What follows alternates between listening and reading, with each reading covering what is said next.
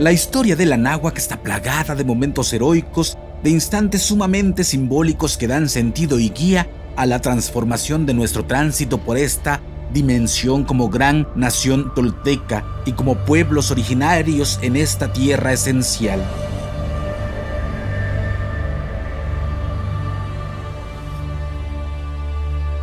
En lo personal y en lo colectivo nos ha tocado un destino y una misión que no podemos evadir y que desde la enseñanza de nuestros abuelos nos dota de una energía inacabable y hermosa, poderosa y fundamental. Aquí y ahora estamos todos descubriendo en la historia de quienes nos han precedido y en nuestro propio interior las llaves de nuestro destino. Somos un pueblo elegido para transformarse y transformar para ser el lugar y el punto de inflexión en esta etapa de la evolución humana en un solo acto divino y obligadamente doloroso y aleccionador.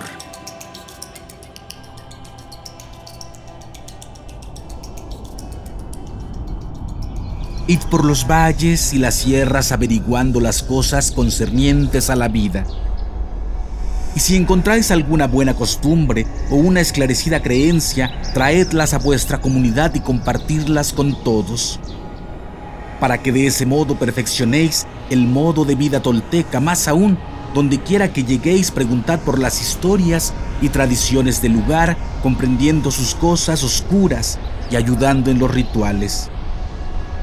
Suma Indiana, Sagun.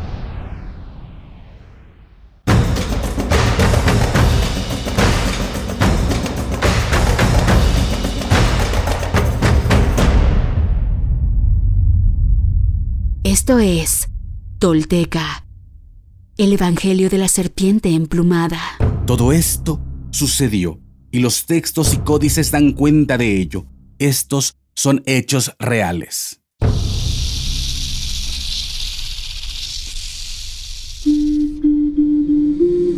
Quienes logran desentrañar en sí mismos el secreto del todo, se vuelven personas espejo, rostro y corazón. Y en ese espejo nos reflejamos todos como herederos de la náhuac.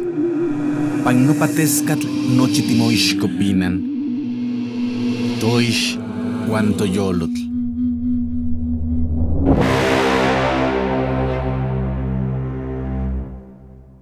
Tolteca, el Evangelio de la Serpiente Emplumada un podcast basado en la obra de Frank Díaz y producida por Nación Tolteca y Fundación Donde Educarte, para la consolidación de nuestra identidad y nuestro poder como cultura ancestral, vigente en el presente. Producción y realización, Warp. Narración, Mardonio Carballo. Suscríbete a nuestro podcast y síguenos en redes sociales como arroba Nación Tolteca.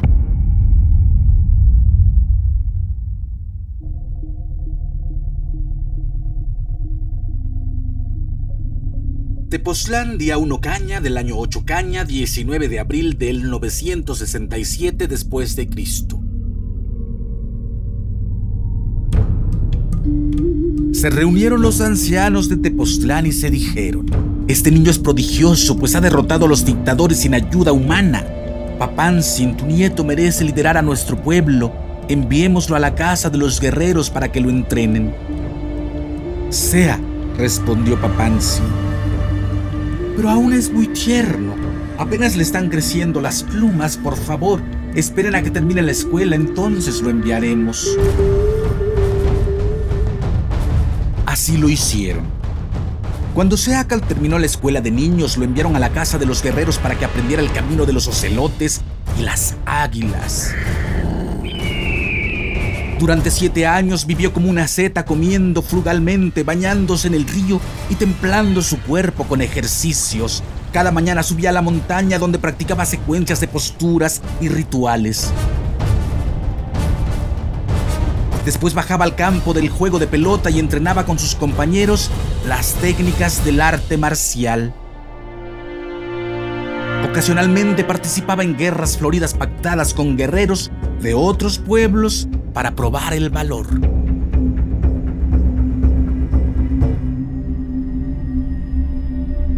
El día en que cumplió la mayoría de edad, Seacat divisó a los ancianos de Tepoztlán que subían trabajosamente por el sendero de la montaña y los saludaban efusivamente con las manos. Yaotle, Yaotle, guerrero, guerrero, le gritaban. Descendió Seacat del risco donde meditaba y se inclinó frente a ellos con respeto. Los ancianos lo rodearon y abrazaron calurosamente. ¿Cómo han crecido tus plumas de águila y tus garras de ocelote? Le dijeron. Los humildes de tu pueblo han puesto sus ojos en ti, pues nos invaden. Por favor, ayúdanos. Ve al campo de batalla, allá donde el sol se alimenta de valor y sacrificio. Conmovido por el sufrimiento de su gente, fue Seacatl a combatir. Ese año grupos de chichimecas se habían acercado para saquear el mercado y llevarse la cosecha.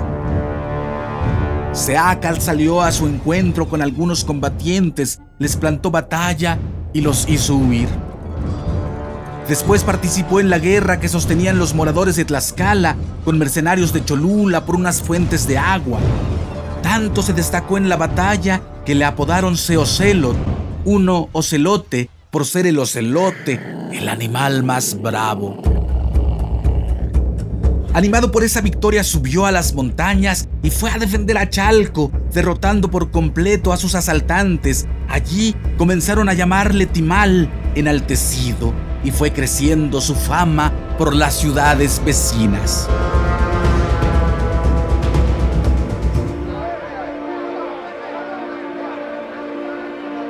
Poco después hubo guerra en el pueblo de Chihuacán. Los tepostecas perdieron y estaban a punto de emprender la huida cuando llegó Seacatl al mando de unos pocos combatientes.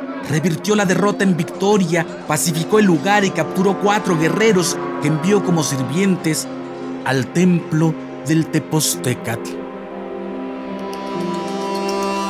Impresionados por esta hazaña, los ancianos de Tepoztlán decidieron otorgarle el más alto grado de la jerarquía militar. En el mismo campo de batalla, el general Chichimecatl, veterano de 400 batallas, ató una cinta de cuero al brazo de Seacatl, cerca del hombro, y plantándose ante él, lo saludó militarmente. Tahuiacolwan, salve, esforzado. Después tomó la palabra el señor Senson, capaz quien representaba a Tepoztlán frente a las autoridades de Tula.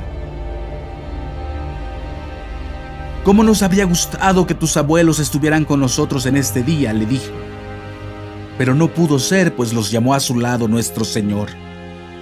Ellos te miran orgullosos desde el elevado cielo a donde los condujo su merecimiento, pues tú has ensanchado su rostro y dado brillo a su memoria por favor no los defraudes. Guíanos con la luz divina que llevas en ti.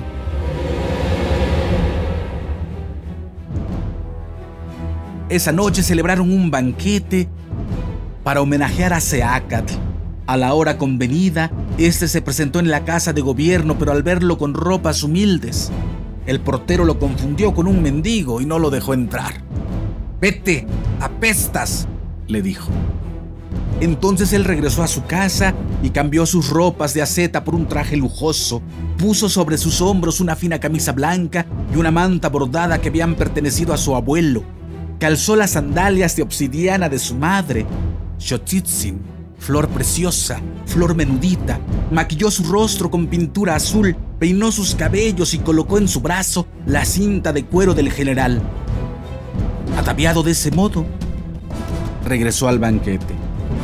Esta vez sí le permitieron entrar.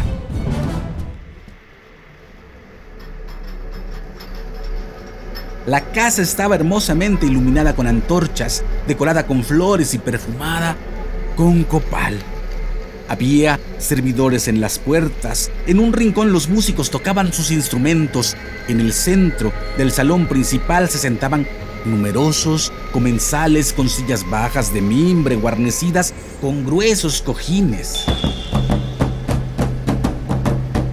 Ubicadas en torno a una rica mesa de madera tallada, baja y con patas en forma de espiral en la que se apilaban manjares de todo tipo, pavos, conejos, pescados asados, tamales, ollas de frijoles, verduras, huevos, panes de tecuitlat, frutas variadas, semillas tostadas, salsas rojas y verdes, jarras de miel y pulque. Y cestas con tortillas finas de las llamadas setlachcali, pues 20 de ellas dejaban pasar la luz. A lo largo de la mesa había bandejas con servilletas de tela, palillos para comer, pinzas, cuchillos, popotes, cucharas de concha de carey y pequeños braseros que mantenían calientes las tortillas. Sobre servilletas redondas de piel de ocelote descansaban hermosos vasos para chocolate. Entre los platos se desplegaban pequeños biombos de papel pintados con pájaros y flores que privatizaban la ingesta de alimento, pues los señores consideraban indiscreto masticar a la vista de los demás. Junto a cada comensal había una jofaina para enjuagar las manos. Los señores y sus esposas, vestidos con sus mejores trajes, conversaban animadamente. Al ver a Seacat, le ofrecieron un espontáneo aplauso. Lo sentaron en la silla principal Colocaron ante él las viandas más exquisitas y pusieron en su mano una copa de cacao, invitándole a comer y a beber. Toma, prueba la comida y la bebida de los dioses, pues lo mereces.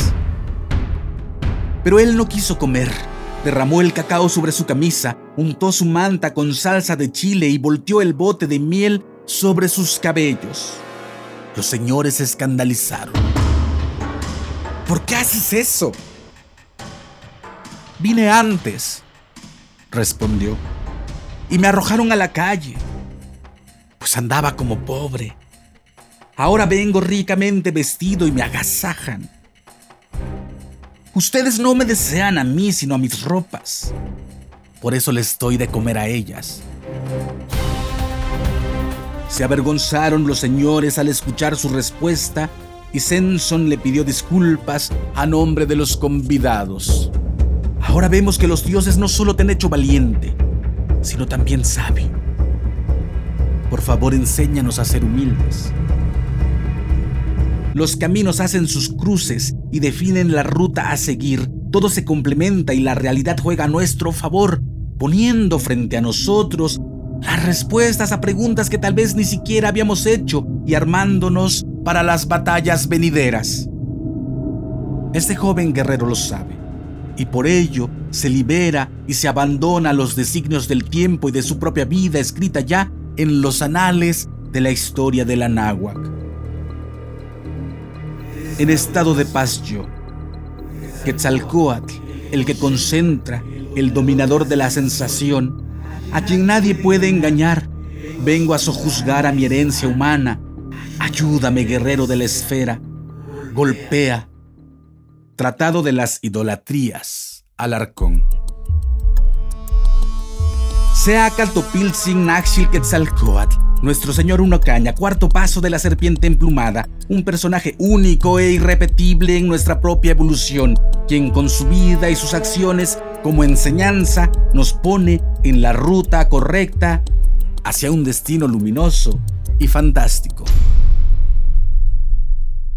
Hoy me pongo de pie, firme sobre la tierra.